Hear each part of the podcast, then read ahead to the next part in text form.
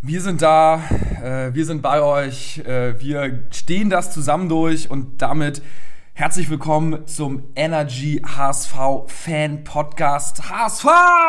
Meine Frau! Mit dabei ist Muchel, Moin. Kai Hello, hello, hello! und Bones. Hallöchen. Und ich bin Gato, wir sind in Bestbesetzung und besprechen jetzt diese doch sehr ärgerliche Niederlage. Von Freitag haben wir 2-1 gegen Darmstadt verloren, äh, nach 2-0 ähm, auch Rückstand, muss man sagen. Wie hast du das Spiel gesehen, Muchel? Ja, ey. Die Frage bockt nicht, ne? Die Frage bockt so überhaupt nicht. Äh, Das Wochenende fing im Darmstadt. Äh, Das war echt scheiße. Ähm, Ja, äh, ich, ich fasse es einfach nicht. Ne? Ich, äh, wie, wie man irgendwie, man hatte so gehofft nach dem 3-3 gegen Hannover, da kommt jetzt eine Antwort. Ey, ich hatte mir nicht eine Sekunde habe ich daran gedacht, dass wir gegen, gegen Darmstadt irgendwie Punkte lassen, sondern bin ganz klar vom, vom Sieg ausgegangen im Vorwege, hätte mein ganzes Tipico-Guthaben darauf verwettet. Ähm, ja, Arschlecken, echt, also das war wieder so eine Minusleistung. Irgendwie, ähm, was war da los? Es ist ey, die Abwehr katastrophal. Ähm, ein- eine Schwankung der, der, der, der Spieler, was, was, was ihre Leistung anbetrifft, über die ganze Saison schon hinweg. Ähm, so, so extrem. Also ich bin echt ähm, Ah, ja, mega ja. angefressen. Sehr interessant. Da, da können wir ja später mal drauf eingehen, auf die schwankenden Leistungen unserer Akteure. Gehen wir das Spiel mal so ein bisschen so von Anfang an durch. Ne? Erstmal die Aufstellung. Ähm, Klaus Jasula ist reingekommen in die Startelf. Ähm, Duziak ist reingekommen. Und Jasula hat erstmal nach fünf Minuten einen umgemäht, gelbe Karte kassiert. Völlig übermotiviert, völlig übermotiviert. Also ganz ehrlich, auf so einer Position, nach fünf Minuten eine gelbe Karte, da Schwierig. kannst du ihn eigentlich aus dem Spiel nehmen. Schwierig. Und er ist ja nun nicht gerade dafür bekannt, dass er sich zurückhalten kann. Ne? Ja. Also, also, weiß ich nicht. Das stimmt. Also erste, erste Halbzeit war so ein Gediddel irgendwie und dann haben wir ja auch schon die beiden Gegentore bekommen. Ich glaube, Halbzeit noch, Ja. fand ich auch äh, extrem äh, spannende Szene. So einer wie Kittel, ne? Also zwischen Genie und, und, und, und Wahnsinn und Himmel und Hölle. Also äh, den Pass, den er da einfach nur einfach gerade rüberspielen muss, ne? ja. War das Kittel? Nee, das war Duziak, der den mit dem Außenriss. Stimmt, äh, äh, Duziak, Ja. genau, sorry. Äh, auch Duziak Ja. zwischen äh, Genie und Wahnsinn, der den Ball einfach nicht rübergesteckt bekommt. Ja. Da hätte es 1-0 äh, Müssen. Das war einfach nur, einfach nur ein normaler Pass rüber. Hätten wir 1-0 geführt, wäre das Spiel ganz anders gewesen. Aber solche Szenen gab es Winsheimer, der, der den Ball nicht richtig aufs Tor ballert. Also, oh, Mann, ey. also, also alles, alles wir, wir hadern hier mit vielen Sachen. Bones, kannst du denn das Spiel so ein bisschen mit Zahlen füttern? Waren wir auch tatsächlich schlechter oder hast du dir, hast du dir das irgendwie gar nicht so aus Frust gar nicht so richtig irgendwie angeschaut? Na, äh, was heißt nicht richtig angeschaut? Ähm, es war schon ein, sag mal, ziemlich ausgeglichenes Spiel. Der HSV hat sich ein bisschen äh, totgebissen an der defensiven Haltung der von Darmstadt. Und Darmstadt hatte ähm, sehr, sehr, sag mal, bisweilen giftige Konter, sodass aber insgesamt von den Zahlen äh, ein fast ausgeglichenes Spiel äh, ähm, entstanden ist. Aber das gibt den Spielverlauf leider in keinster Weise wieder. Äh, Und für mich war auch interessant, äh, wie der HSV reagiert nach diesem 3 zu 3 letzte Woche, ob da jetzt wieder der Kopf anfängt auf der Zielgeraden. Und ich hatte das Gefühl, einige waren da schon ein bisschen blockiert und ähm, dass da auch vielleicht wieder die Rübe geraucht hat, was wäre, wenn es jetzt wieder irgendwie äh, kein Fehler zu viel, lieber ein Schritt äh, zu wenig und lieber nach, schneller nach hinten arbeiten als nach vorne. Hätten sie wenigstens nach hinten gearbeitet. Es- Ja, es war, es war, es war schwierig, aber Kai, wie, wie bist du in das Spiel gegangen? Hast du gedacht so, ach komm, also ich bin zum Beispiel so ein Spiel gegangen, so, also das wird jetzt hier ein Sieg, ne? Ich meine, wir haben jetzt echt ganz, ganz bitter 3-3 gespielt, aber jetzt kommt die Reaktion, in der Mannschaft stimmt es, äh, jetzt kommt äh, das Team und wir spielen zu Hause und die ballern wir weg. Gar keine Frage, ist nur die Frage, ob wir jetzt 3-1 oder 4-0 gewinnen. Bist du auch so reingegangen, Kai, oder warst du eher so skeptisch und hast dich mal an letztes und vorletztes Jahr erinnert? Nee, ich habe total meine Linie und Mitte gefunden und ähm, ich sag's ja immer wieder, ich finde, es ist harte Arbeit in der zweiten Liga und wir müssen ähm, auch mal wertschätzen, wenn es mal 0-0 zur Halbzeit steht. Wir müssen jeden Gegner ähm, so annehmen, als wäre es überhaupt nicht selbstverständlich, den zu schlagen. Und genau das ist in meinen Augen der Knackpunkt gewesen. Es steht zur Halbzeit 0-0 und ich finde, das muss, das muss reichen. Wir sind die überlegene, spielbestimmende Mannschaft, haben viel mehr Torchancen, ungenaue Torschüsse von Winsheimer, ja, aber damit mit solcher Kritik kann ich gut leben, weil da geht es darum, dann Tore zu schießen. Was dann gar nicht geht, und das müsste eigentlich auch dem Pädagogen Tune nicht gefallen, und das müsste eigentlich auch, das musst du dann der Mannschaft auch wirklich vorwerfen, das sind für mich Strafrunden, obwohl die das natürlich nicht extra machen im Training, ist, dass du nach 0-0 zur Halbzeit und als spielbestimmte Mannschaft trotzdem noch Wertschätzung für den Gegner haben musst und die Gefahr, immer im Hinterkopf haben musst, dass die auch was können. Und da musst du halt erstmal trotzdem noch hinten sicher stehen und die Defensive stärken und nicht irgendwie sagen, oh nein, jetzt hat Terodde da einen Zentimeter gefehlt, fast wäre es ein Tor gewesen. Und im Gegenzug schaltet der Torwart schnell und du kriegst ihn hinten rein, weil du deiner Torchance da vorne noch nachtraust. Und das ist für mich Arroganz. Das ist für mich irgendwie, dass die Selbstverständlichkeit noch nicht da ist, dass du gegen jeden Gegner zu 100% da sein musst. Weil du, was ist das für eine Herangehensweise? Oh, ne, shit, wir führen noch nicht. Oh, ne, shit, wir wollen die doch wegballern. Oh, ne, shit, wir haben noch nicht gewonnen. Also, das, das zeigt für mich so, dass die Jungs da hinten noch nicht die Absicherung haben und sich noch nicht genug reinhängen und nicht genug arbeiten, sondern gierig, zu gierig sind, irgendwie einen Gegner an die Wand zu spielen trifft, finde ich, trifft es sehr gut, auf jeden Fall. Und das zeigt auch so eine Szene wie bei Dutzjak in der ersten Halbzeit, wie in Larifari-Pass da einfach rübergespielt wird. Also, das, das verstehe ich nicht, echt. Ja. Also, Ja, finde ich schwierig. Wenn wir jetzt mal, also die Tore müssen wir, glaube ich, nicht, nicht durchgehen. Positiv kann man, finde ich, nochmal erwähnen, die Vorarbeit von Jatta zum 2-1. Ich unterstelle ihm ja, er hat es extra gemacht. Ich weiß nicht, ob ihr das genauso seht, aber da hat, das, hat er so aus dem Fußgelenk rübergechippt äh, und dann äh, und ich unterstelle Jatta mal, der macht nichts extra. Das ist alles Zufall, was bei dem, außer das schnelle Laufen ist bei dem alles Zufall. Ja, ich, ich formuliere es mal um. Also dafür ist Jatta ja bekannt und berühmt und das ist ja seine Stärke, diese Unberechenbarkeit, ja. Sowohl im negativen Sinne, wenn er auf einmal einen Ball, der total solide am Fuß liegt, keine Bedrängnis und er stolpert da selber drüber. Im positiven Sinne aber kommen dann manchmal auch so Situationen, die du einfach nicht verteidigen kannst, weil damit rechnest du nicht oder das ist dann auf einmal genial gemacht. Und ich möchte sagen, ey, erste Halbzeit auch okay, wir können hier viel pöbeln. Und gleichzeitig Ulreich, bestes Saisonspiel in meinen Augen. Äh, wirklich, so habe ich ihn mir die ganze Zeit vorgestellt. Auf der Linie stark, starke Reaktion, ohne den, ähm, was leider schon wieder ein Minus, Minus, Minus für die Abwehr ist, äh, kassierst du in dem Spiel eigentlich mehr als zwei Tore. Du sprichst es schon an. Jetzt gehen wir mal äh, Mannschaftszahl für Mannschaftszahl durch. Ulreich war gut, ne? Hat auch einen Ball mal so ein bisschen klatschen lassen, war ein bisschen gefährlich, aber unterm Strich hat er uns schon ein, zwei Tore, also ein, zwei bisschen unhaltbare mal gehalten, was wir ganz viel gefordert haben. Abwehr, Wagnumann, Ambrosius, Haier und Leibold haben gespielt. Irgendwie ist es ja so, finde ich, die haben jetzt dieses Spiel und letztes Spiel keine richtig krassen Fehler gemacht, aber irgendwie sahen sie auch immer nicht gut aus. Ne? Also irgendwie war es auch nicht stabil. Woran liegt das, dass wir da so, so anfällig sind? Ist es die Abwehr? Ist es schon das Mittelfeld davor, was zu viel zulässt? Ähm, sind es individuelle Schnitzer dann doch, die ich irgendwie übersehen habe? Sollen wir, müssen wir die Abwehr austauschen? Habt ihr, könnt ihr irgendwie sagen, wie, wie es da jetzt weitergehen soll? Ähm, bei Leibold ist meine persönliche Meinung, wie ich es die letzten Woche schon gesagt habe, dass er ins Mittelfeld gehört. Er hat als linker Verteidiger für mich nicht das richtige Gefühl. Wie weit kann ich nach vorne gehen? Wie weit sollte ich mich weiter zurückhalten, um als Absicherung noch hinten zu sein? Ich glaube, beim 2 zu 0 oder 1 zu 0 hat er das Laufduell gegen seinen Gegenspieler verloren. Der ist ihm quasi weggelaufen ohne Ball. Und ähm, da finde ich, das ist für mich eine Fehlbesetzung hin, links hinten. Also er gehört ins linke Mittelfeld und dass die linke Verteidigungsposition nicht die seine ist, weil er viel zu offensiv als Akteur da ist. Und ähm, Wagnermann ähm, hat es auch beim, glaube ich, bei der großen Konterchance von Darmstadt gezeigt. Auch ein Tick zu offensiv, da hat dann auch die Rückwärtsbewegung gefehlt. Aber Oh, ist das ein Fehler, wenn sie sich äh, offensiv mit einschalten? Das ist ja auch das Aufbauspiel von Tune. Also, schwierig, das zu sagen. Also ich finde es, klar, kann man auch positiv sehen, aber ich finde es brutal offensiv, die Abwehr. Ich finde, Wagnumann, Selbstvertrauen, geht viel nach vorne, will flanken, ist auch echt vorne tief drin. Ambrosius und Haier seien gestattet, haben jetzt viele Spielminuten gesammelt, werden sich immer mehr nicht nur aufs Defensive konzentrieren, sondern auch mit dem Spielaufbau, weil wir eben auch nicht, Haier, ne? genau, weil wir eben auch nicht die genialen Spielmacher haben. Dementsprechend liegt es dann, oder ein Spiel wird heutzutage ja auch in der Abwehrreihe aufgebaut, dementsprechend geht da Konzentration für die Defensivarbeit flöten.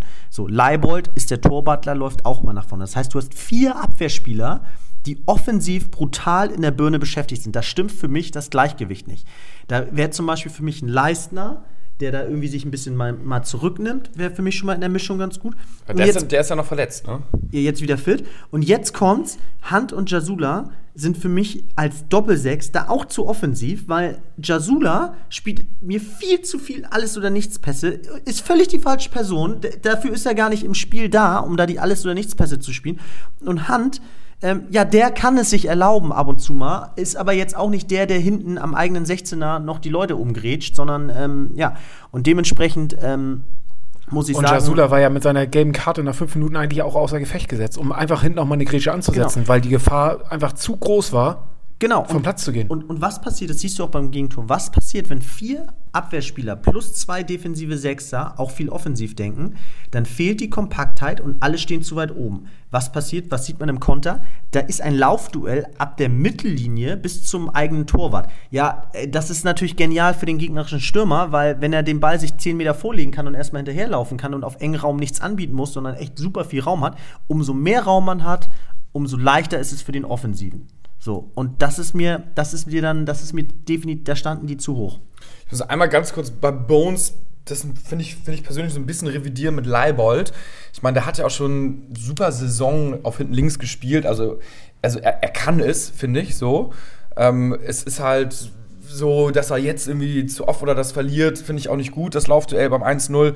Aber ich finde jetzt nicht, dass er auf einmal jetzt aus dem Nichts zu offensiv ist. So eigentlich ist er ja der perfekte gelernte Linksverteidiger, der halt eine solide Bank ist. So und wenn nicht er, so wer dann in der Verteidigung? Ne? ich finde immer, wenn er links hinten spielt, dann äh, muss er zu viel laufen, weil er muss ja auch mal den ganzen Weg wieder zurück als offensiver linker Verteidiger. Und ähm, deswegen fand ich ähm, sein Laufpensum auf dem linken Mittelfeld ähm, dort für ihn äh, viel angenehmer. Da hat er auch viel sauberere Ok- Aktion im Offensivbereich äh, getätigt und ähm, unsere, unsere linken Flügel, Wagnermann und Jamera, fand ich eigentlich in den letzten Spielen äh, ziemlich solide. Deswegen würde ich die Ja. gern wiedersehen.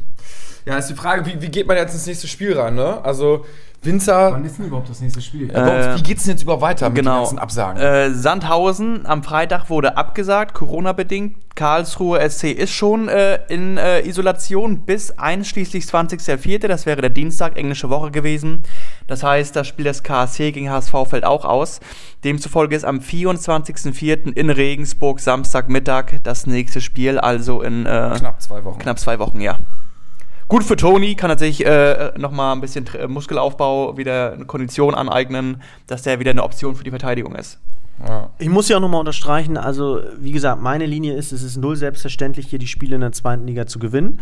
Das haben Gott sei Dank auch die Konkurrenten so gesehen und haben eben, äh, es werden immer wieder Punkte liegen gelassen, also Bochum mal ganz vorne weg. Äh, entsprechend ist die Tabellensituation auch noch völlig in Ordnung. Ne? Wir haben alles in eigener Hand. Sorry, aber gegen Regensburg plane ich die Punkte jetzt einfach mal ein, beziehungsweise da wenn du da jetzt auch irgendwie nichts holst, dann hast du ja auch nicht verdient. So, da müssen wir hier auch nicht analysieren, was ist gut, was ist schlecht, sondern dann äh, insofern. Ja, da das muss habe ich, aber g- genau das habe ich gegen Darmstadt auch gesagt. Die sind irgendwie, die, jetzt sind sie Zwölfter, davor waren sie irgendwie 13. oder keine Ahnung was. Und da dachte ich so zu Hause, wenn du jetzt gegen Darmstadt in der Phase am 28. Spieltag nicht gewinnst, dann brauchen wir eigentlich auch hier nicht diskutieren. Ich meine, wir diskutieren jetzt trotzdem. Klar, ich sag nur Mund ab. diese Ich sag nur, verkackte Situation ha, gewöhnt hast du sind. völlig recht. Es ist total ähnlich, sehe ich die Situation gegen Regensburg. Aber das Geile ist, äh, da muss ja jetzt keiner im, da kannst du jetzt ja die Fehleranalyse machen. Du musst aber keine Panik schieben. Du weißt auch, du musst jetzt hier nicht mehr irgendwie die nächsten sieben Spiele gewinnen, was für mich persönlich Druck wäre, weil wenn ich wüsste, ich habe hier muss jetzt hier eine Serie hinlegen, das halte ich für sehr unrealistisch. Werden wir eh nicht. Müssen wir aber wahrscheinlich auch nicht. Deswegen, Jungs, konzentriert euch auf Regensburg und gut ist. Muss ich aber kurz einhaken, glaube, denn ich glaube, bei dem Spielplan verlangt jeder Fan quasi, dass du eine Serie hinlegst, denn du hast Regensburg, Nürnberg, Osnabrück, Braunschweig, Sandhausen. Da sind irgendwie fünf von sechs Gegner, die auf den letzten vier, fünf Tabellenplätzen stehen. Umso geiler, Und, umso ähm, geiler. und gerade das ist ja ähm, leider Gottes wieder das Problem, Problem des HSV, dass er Mannschaften, die hinten drin stehen, Würzburg haben wir es gesehen, und auch jetzt Darmstadt mit dem Konter, die kann der HSV irgendwie nicht bespielen. Da kommt er nicht drauf klar und deswegen ähm, äh, rate ich dringend, dass man diese Gegner nicht als selbstverständlich betrachtet, sondern das sind wirklich jetzt krasse Arbeitssiege, wo du dich in so ein Spiel reinackern musst. Nach den letzten beiden Jahren ist in den letzten sechs, sieben Spieltagen sowieso gar nichts mehr selbstverständlich. Ich finde so ein bisschen so enttäuschend oder enttäuschend nicht, schade, sage ich mal, dass Winsheimer äh, so einen schwachen Torschuss hatte, weil von dem habe ich irgendwie so viel, na nicht so viel erwartet, aber ich hatte so viel Hoffnung in ihm und er ist ja auch einer der besten Vorlagengeber und er hat ja nach, auch in diesem Spiel ein, zwei sehr gute Vorlagen gemacht, aber seine Torabschlüsse waren schwach und er ballert ja sehr viel aufs Tor, hat auch eigentlich einen strammen Schuss und das ist ja eigentlich ganz geil mal bei so Mannschaften, die hinten drin stehen, weißt du, dann schießt aufs Tor, der geht nicht unbedingt rein, aber das ist so wie das 2-0, was wir fangen. Ne? Dann wird der abgefälscht oder der Torwart lässt klatschen und dann machst du den Nachschuss mit einem Terodde rein. Aber das war ein bisschen schwach, oder? Weil, ja, also das ist ja das, was ich eben auch anfangs meinte. Diese Leistungsschwankungen bei uns innerhalb des Teams, finde ich, sind so extrem. Äh, wir, also teilweise hast du Spiele vom, vom Baccariata gehabt, wo du sagst, ey, der gehört in die Nationalmannschaft, den haben wir ihn, haben wir ihn hier gefeiert. So, dann, dann sind Sachen dabei, wo du denkst, der kann nicht mal einen Meter gerade auslaufen. Ja. Ähm, das ist aber auch beim Winsheimer so, der eine Bombe angefangen hat die Saison, dann total nachgelassen hat, dann jetzt wieder gegen, gegen Hannover ja eigentlich ein sensationelles Spiel gemacht hat, wenn das mhm. Ergebnis nicht vom 3-3 gewesen wäre. Und so habe ich nicht einen Spieler eigentlich ja. die ganze Saison über, wo ich sagen kann, der hat eine wirklich konstante Leistung. Da kannst du vielleicht so einen Haier noch rausnehmen, ja, der Haier, irgendwie, der äh, relativ konstant spielt. Auch ein Ambrosius, obwohl der auch schon seine, seine, seine Wackler drin hatte. Aber ähm, stimmt, ob du jetzt Aaron Hunt nimmst, der schwankt, Terodde, wenn er nicht trifft, ist er manchmal auch schwach. Kittel hast du gesagt, Duziak auch, Jasula, der immer Böcke hat. Also Kittel, den Kittel haben wir auch schon, haben wir gesagt, das ist, auf einmal ist er der Erstligaspieler, der, auf den ja. wir unsere Hoffnung setzen. Und dann hat der Spieler da, Spiele dazwischen, ähm, er hat zwei linke Schuhe an. Also das oder gelb-rot vom Platz genau. nach ja. zehn Minuten so ungefähr. Also deswegen, da ist die Saison nicht ein Spieler, wo ich sage, der hat wirklich eine konstante Leistung, auf den kannst du bauen.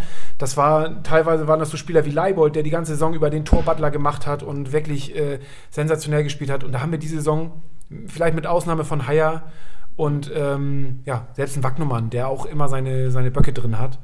Ähm, Finde ich auf jeden Fall eine interessante These. Also an uns liegt diese Niederlage jetzt erstmal nicht. Denn wir haben am Freitag alles gegeben. Wir haben die Säule befüllt mit Whisky, Cola. Tatsächlich haben einige von euch uns auf Instagram schon geschrieben, ähm, als wir den ersten Post gemacht haben oder ich.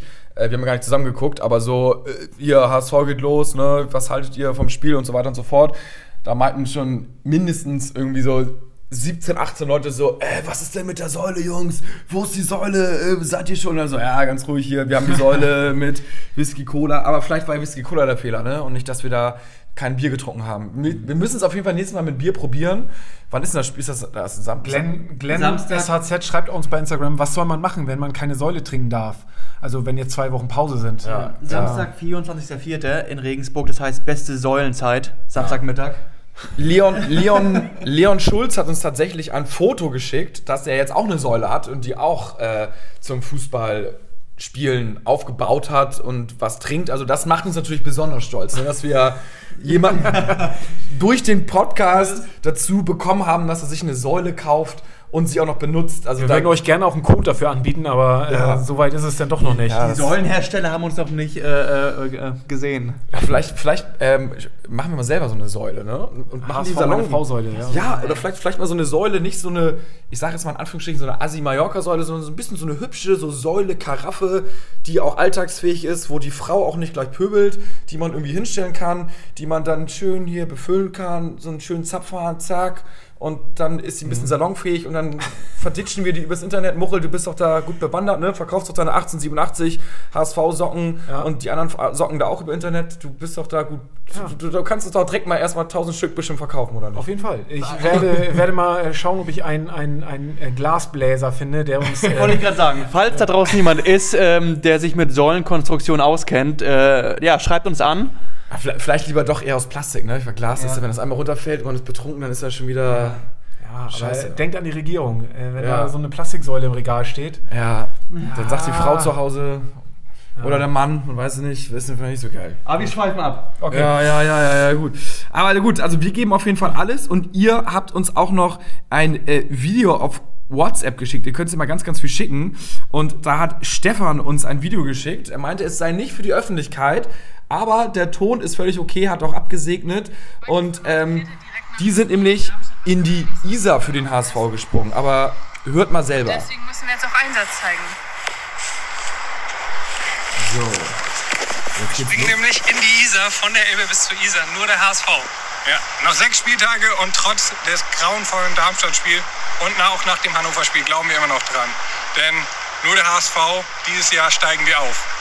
Immer wieder, immer wieder, immer wieder HSV. Von Elbe bis zu Isar, immer wieder HSV.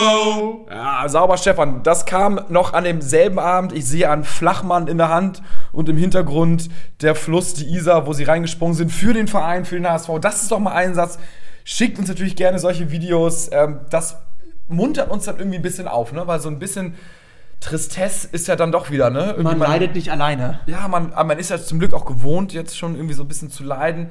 Aber nichtsdestotrotz, es geht ja auf jeden Fall weiter, obwohl die Zweifler sind ja auch irgendwie groß, ne? Muchel, auf Instagram haben uns ja auch ein paar geschrieben. Ja, also einige haben auf jeden Fall auch geschrieben, dass äh, sie ganz froh sind, dass Bochum auch Punkte haben liegen lassen. Ähm, und ja, wie, wie Kais ja eben auch schon sagte, ähm, ich sehe seh da noch überhaupt keine, äh, mache mir noch überhaupt keine Sorgen, dass wir nicht aufsteigen. Es sind echt noch ein paar Punkte zu holen. Die anderen müssen auch erstmal die Spiele alle noch gewinnen. Kiel hat jetzt ist wirklich richtig aus dem Rhythmus raus ähm, und haben auch wieder Spiele, die jetzt ausfallen. Also äh, ich sehe das alles noch nicht so, so eng. Ähm, Nee, Kiel ist für mich auch schon raus, ähm, weil die werden den Dresden-Effekt vom Vorjahr haben, dass die dann einen prackevollen Kalender haben. Deswegen ist für den HSV für mich die Rele schon mal safe. Es ist nur die Frage, ob du als Zweiter oder Dritter durchs Ziel gehst. Jörg Wichern schreibt uns äh, die kühne These, und damit meint er nicht eine These von Kühne, sondern eine kühne These. Die nächsten drei Spiele werden gewonnen. Ja, Ja, ja, absolut. würden wir so unterschreiben, oder? Pat Patrick Simon schreibt, ich finde es übrigens mega, dass ihr so regelmäßig antwortet und euch die Zeit nehmt. Keine Selbstverständlichkeit. Ist sicherlich auch nicht leicht, ein paar Tage nach einer unnötigen Niederlage aufzunehmen. Aber ich freue mich auf euch. Wir schaffen das noch und wenn wir es nicht schaffen, dann kommt wenigstens Schalke nächstes Jahr und ich kann ab 15.30 Uhr mit meiner Tochter spielen gehen. Ich glaube ohnehin, wenn klappt, nur Relegation und das wird dann so wie Karlsruhe. Ah, ganz ehrlich, Relegation ist für mich auch so ein Thema. Habt ihr da Bock drauf? Also, Nee, aber, aber wir gewinnen. Nur gegen Bremen. Ja, aber wir Nein. gewinnen. Nee, wir, wir gewinnen. Wir sind Relegations-Champions. Wir gewinnen die Relegation. Das ist gar keine Frage. Also natürlich scheißt man sich in die Hosen, aber die anderen scheißen sich auch noch viel mehr in die Hosen, weil sie gegen den großen HSV spielen. Und aber wenn ihr mal die Mannschaften anguckt in der ersten Liga, gegen die es gehen könnte, ich sehe da. Boah, ja. ja. Naja, wir- wir, werden sehen, aber auf jeden Fall vielen Dank. Äh, Warte, ich hab ja, also es gibt ja auch noch, äh, ich habe jetzt noch mal gesagt, was macht einem noch Hoffnung? Ähm, der HSV ist schon wieder eventuell auf großer Shoppingtour. Äh, Lukas Enmecha für 8 Millionen Euro von Manchester City. Das sind genau die Leute, die der HSV jetzt äh, braucht. Äh, man baut also schon, man glaubt also wirklich an den Aufstieg, dass man solche Leute finanzieren kann. Nein, kleiner Spaß. Ähm, ist ein Gerücht auf Transfermarkt, 13% Wahrscheinlichkeit. Hoffen wir, dass was dran ist. Ganz viele schreiben uns auch so wie Markus Grubert oder CK, ähm, ob wir die Folge mit Dennis Diekmeyer oder mit Familie Diekmeyer ähm, schon gesehen haben auf Sky. Ich habe sie leider nicht gesehen. Ich glaube, keiner von uns hat sie gesehen, ne? Nee. Leider, leider nicht. Also ich, ich bin ja immer großer Diekmeyer-Fan. Ich folge tatsächlich auch beiden auf Instagram, Dana Diekmeyer und Dennis Diekmeyer, und habe gesehen, ähm, wie die hinter den Kulissen gearbeitet haben und so weiter und so fort. Aber ich konnte tatsächlich leider nicht, als sie ausgestrahlt worden ist. Und ich glaube, gestern am Sonntag lief sie auch noch mal um 22.30 Uhr, hatte ich auch keine Zeit. Da habe ich Golf geguckt tatsächlich. Ich, ich folge Dana Dickmeyer nur bei Kleiderkreisel und kaufe die gebrauchten Kinderklamotten für, noch, für, für viel Geld noch, ja. Verkauft er für viel Geld noch ihre Kinderklamotten. Ja, aber das, also da, wenn, wenn, ihr, wenn ihr irgendwas habt, dann äh, gerne äh, uns auf Instagram schreiben, wie Patrick schon geschrieben hat. Äh, wir beantworten alles, nehmen uns auch die Zeit, auch wenn es natürlich manchmal schwer ist, aber so eine Podcast-Folge ist ja dann auch irgendwie so ein bisschen eine Therapie und danach geht es uns doch allen ein bisschen besser, wenn wir darüber gesprochen haben. Und schreibt uns gerne, was ihr nächste Woche von uns hören wollt. Spielfrei und äh, Kai haut hier ein aktuelles Gerücht nach dem nächsten raus. Ähm, äh, Kai, was hast du denn? Äh, Erik Tommy vom VfB Stuttgart, äh, 4,5 Millionen linkes Mittelfeld. Äh, nach dem Mittelstürmer eben von Manchester City äh, muss da wohl äh, ein bisschen Spielwitz und Torgefahr noch äh, fehlt wohl anscheinend noch, äh, laut den Verantwortlichen. Und äh, 19% Wahrscheinlichkeit, also ähm, warum nicht? Warum nicht? es läuft. Es läuft. Es läuft. Übrigens, die Wetten auf Tipico sind auf jeden Fall noch nicht raus, aber ich kann euch sagen, äh, was uns allen ja noch Hoffnung gibt, ist dann doch immer die Tipico-Quote. Denn wir wissen, Tipico hat am Ende immer recht. Tipico, Oder, Kai, wie, wie laufen die Tipico-Wetten so? Gestern noch mal Ich habe gestern, aber da kann ich jedem nur im Spiel gucken, gegen Schalke gewettet. Ähm, das muss man einfach machen. Und ja, ich wurde trotzdem bestraft, aber ich stehe dazu. Nächstes Spiel wieder. Aber Tipico knows best und ähm, die Quoten einfach nur für den Aufstieg in die erste Liga, also nicht Sieg, zweite Bundesliga, sondern Aufstieg unterm Strich in die erste Bundesliga ist bei Bochum 1,18 bei HSV 1-3. und HSV, wir liegen tatsächlich noch auf dem zweiten Platz, also am zweitwahrscheinlichsten, dass wir aufsteigen mit 1,45. Gräuter Fürth knapp dahinter mit 1,7. Und dann kommt eine größere Lücke mit Kiel 3,5 und Düsseldorf mit 15, Heidenheim 25 und so weiter und so fort. Also, ähm, das ist tatsächlich die Quote von 1,45 und es gibt eine Sonderquote tatsächlich, steigt nicht auf. Da ist ein Verein genannt und zwar der HSV, 2,5 Quote. Also 1,45, dass wir aufsteigen, 2,5, dass wir nicht aufsteigen. Da kann man nochmal sein ganzes Geld draufsetzen. Ne? Ja, und man muss sagen, also wir müssen uns vor Fürth jetzt gar nicht verstecken. Ist jetzt, jetzt nicht so, dass die immer aufsteigen und das nie verkacken würden am Ende. Also die haben wahrscheinlich noch mehr Muffensausen als wir. Wenn wir übrigens bei Gerüchten sind, ähm, die etwas wahrscheinlicher sind, Milan van Ewig äh, mit 34% Wahrscheinlichkeit rechter Verteidiger, äh, soll eventuell 20 Jahre alt, soll zum HSV kommen. Würde ja Ähm, fast bedeuten, dass so einer wie Wagnumann, ähm, dass wir so einen abgeben werden, oder? Kann, kann sein, er soll der neue Van Dijk sein, also ganz, ganz großes Talent. Ähm, hoffen wir, dass es so kommt. Und mit Holländern hatten wir bis jetzt immer eigentlich nicht so schlechte Erfahrungen. Traditionell. Immer, Holländer immer, immer gut, ne? Mit Van der Vaart, äh, mit äh, äh, Joris Matthijssen, Ähm, Van Beuten. Van Beuten, ja, echt, echt. Bel Belgier, stimmt, der ist Belgier, ja. Vincent Compagnie, Belgier so. El Giro Elia, auch ganz starker Ja, Spieler. bei uns war gut. bei uns war echt, bei uns war gut, danach ging es dann irgendwie. Roos, der war doch äh, Niederländer, oder? ja. Ja, korrekt, korrekt. Ja, Hat auch in Hamburg alles gegeben. ja. Nigel de Jong. Nigel de- stimmt. Ah, schon, schon gute. Rüd. Rüd von Nistelrooy. Ja, es waren echt geile, geile Holländer dabei. Also Holländer kaufen und die Frage ist, würdet ihr denn jetzt was in der Aufstellung verändern? Ich sage jetzt mal ein paar Stich, paar, paar Spieler, ich werfe ein paar Spieler rein. Rick von Drongelen, äh, Jatta, Kinzombie, Narei. Würdet ihr da irgendwas Leistner in zwei Wochen? Ich würde ähm, rausschmeißen. Nee, ich würde Haya wieder auf die 6 ziehen und dann äh, in die Verteidigung Ambrosius Leistner und als Außenverteidiger würde ich nehmen äh, wieder Jamera und Wagnermann und dafür Leibold ins linke Mittelfeld und dann vorne wieder ähm, so Kittel als hängende Spitze, wie er das die letzten drei Spiele gemacht hatte, Tune. Und ähm, Klaus raus und dafür, wie gesagt, Haya ins defensive Mittelfeld, damit Hand weiter vorne agieren kann und Haya als Absicherung da steht. Wen würdest du noch rausnehmen, wenn du Leibold bringst? Und Leibold hat jetzt auch schon gespielt, meinst du? Leibold wird nach vorne gezogen. hast du ja gebracht noch. Ja, okay. Finsheimer raus. Äh, dödödöm. Also ich finde das gar nicht. Winziak. Äh, äh, Klaus raus und dann würde ich, genau, Winsheimer und äh, Dudelsack drin Also lassen. ich- ich- ich äh, find- Duziak. Ich finde das gar nicht so schlecht, muss ich sagen. Ähm, mit Leistner und Ambrosius wieder hinten drin, die waren eingespielt, die haben gut gespielt. Wagnermann finde ich auch gesetzt, wenn er äh, spielen kann. Und dann, why not? Leirbert vorne. Ich finde es ganz gut tatsächlich, wenn Winsheimer draußen ist, obwohl ich ein Winsheimer Fan bin. Aber er hat mir Terodde zu viele Abschlüsse geklaut. Terodde hatte, glaube ich, einen Abschluss und Winsheimer hatte so drei, vier.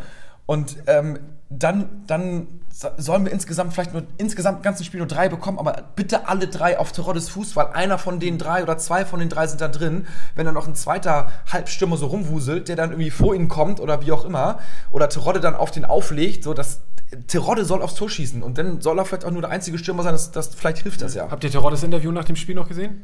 Nee, aber ich habe davon gehört, das soll irgendwie ein bisschen special gewesen sein, ne? War schon sehr emotional. Also Ja. ich äh, finde schon, äh, der hat schon das Herz am rechten Fleck und ich finde seine Einstellung schon sensationell. Also er hat gesagt, er verlässt Hamburg nicht ohne, äh, so nach dem Motto, ohne mit ihnen aufgestiegen zu sein. Also, Ah, ist geil. So was Ähm, brauchst du. ähm, die Einstellung würde ich mir bei allen Spielern wünschen. Ja, finde ich gut. Also, wir sind, wir sind sehr gespannt. Nächste Woche. Ja, über eine Ja. Sache, über die wir noch gar nicht Oh, gesprochen ja. haben, diese Elfmeterszene, ne? Ja, das äh, war, war das wahrscheinlich. Ah, es ist, schwierig, ne? Terodde ja, wird. fällt mir nämlich gerade bei dem Interview noch ein von Terodde, das war ja natürlich auch Thema. also, Terodde Ähm, wollte schießen und er wurde von hinten, so von Dursum, glaube ich auch, ne? Ja. geblockt, also wurde ein bisschen an den Beinen getroffen, am Knie, am Oberkörper.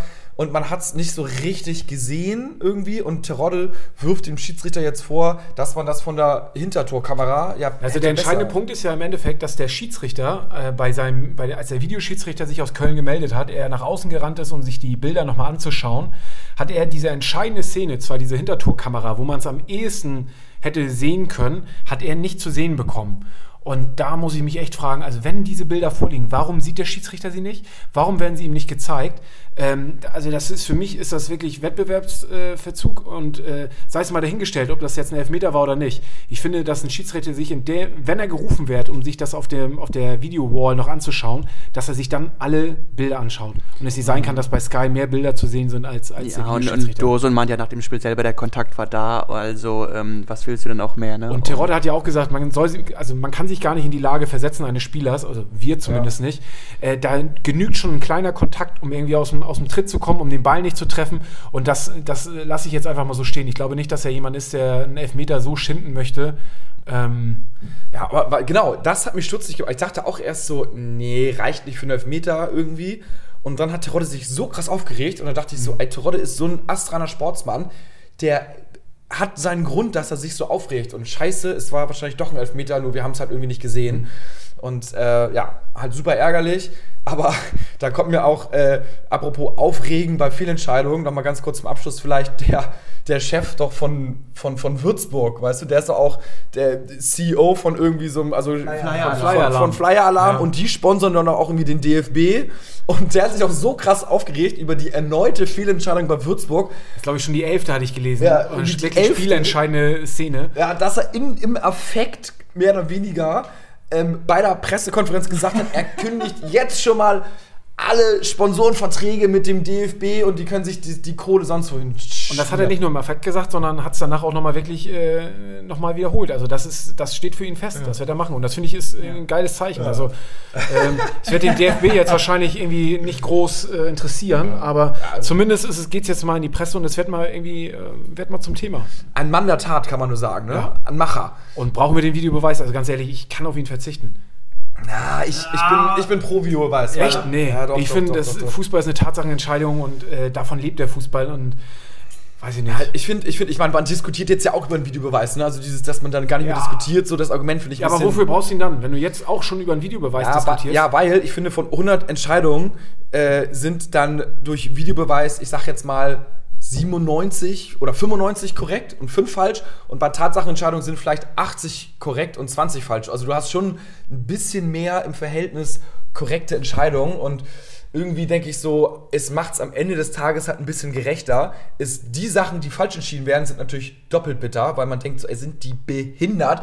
Es gibt schon den Videobeweis und trotzdem ist es falsch, so, aber es wäre ja auch wahrscheinlich falsch, irgendwie, er hätte es den Videobeweis nicht gegeben, ne? Also, ah gut, das, darüber können wir eine neue Folge machen nochmal. Ja, ja, aber äh, ganz ehrlich, wenn wir schon dabei sind, was sagt ihr denn alle schnell einmal in die Runde? Ähm, ist es jetzt ein Vorteil oder ein Nachteil, dass wir in Saisonendspurt ohne Fans im Stadion gehen?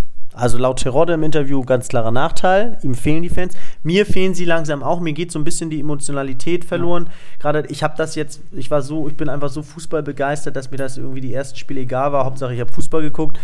Aber mir fehlen jetzt irgendwie, ich sehe auch das Niveau, auch in der ersten Bundesliga sinkt jetzt für mich irgendwie langsam, weil einfach diese letzten Prozente durch die Zuschauer nicht mehr rausgekitzelt werden. Oder wie seht ihr das? Sie- unterschreibe ich komplett so. Mir fehlen die Zuschauer auch und äh, mich nervt es. Ich habe keinen Bock mehr, genauso wie auf alles andere auch. Äh, ich will wieder ins Stadion, ich will meine Mannschaft supporten, ähm, will mir einen hinter die Binde kippen und will alles für den Verein geben. So. Ja, also, dass sie einen fehlen, glaube ich persönlich, das ist ja klar. Die Frage ist so, unterm Strich für den Erfolg vom HSV in der speziellen Situation jetzt, wären Fans hilfreich oder nicht? Oder belastend? Ich, ja, ge- oder halt belastend so. Also natürlich, wir haben ein größeres Stadion, ne, wir haben wahrscheinlich einen krasseren Hexenkessel als manch anderer Zweitligaverein, aber ich finde es nicht so schlimm, dass die Fans nicht da sind, ähm, weil ich einfach nur sage, die letzten zwei Jahre waren die Fans da und wir haben es nicht geschafft und jetzt mal dieses Jahr vielleicht irgendwas anderes machen und vielleicht steigen wir auf. So, also, Ich, ich, ich sehe es ein bisschen anders. Ich sage, die Presse ist immer ein Nachteil in Hamburg, ein Wettbewerbsnachteil schon fast, ähm, weil einfach immer sehr viel negative, überspitzte Stimmung durch sie reinkommt. Bei den Fans muss ich sagen, die waren in den 90 Minuten, wo der HSV gespielt hat, echt so ein geringer Anteil an Pfiffen oder negativer Stimmung im Stadion. Überleg mal, wie wurde auf wir Krampf immer, ja, es wurde auf Krampf immer die Mannschaft gepusht und insofern fehlt dieser Faktor im positiven Sinne in meinen Augen. Unterschreibe ich so, ja. Ja, ja, ja.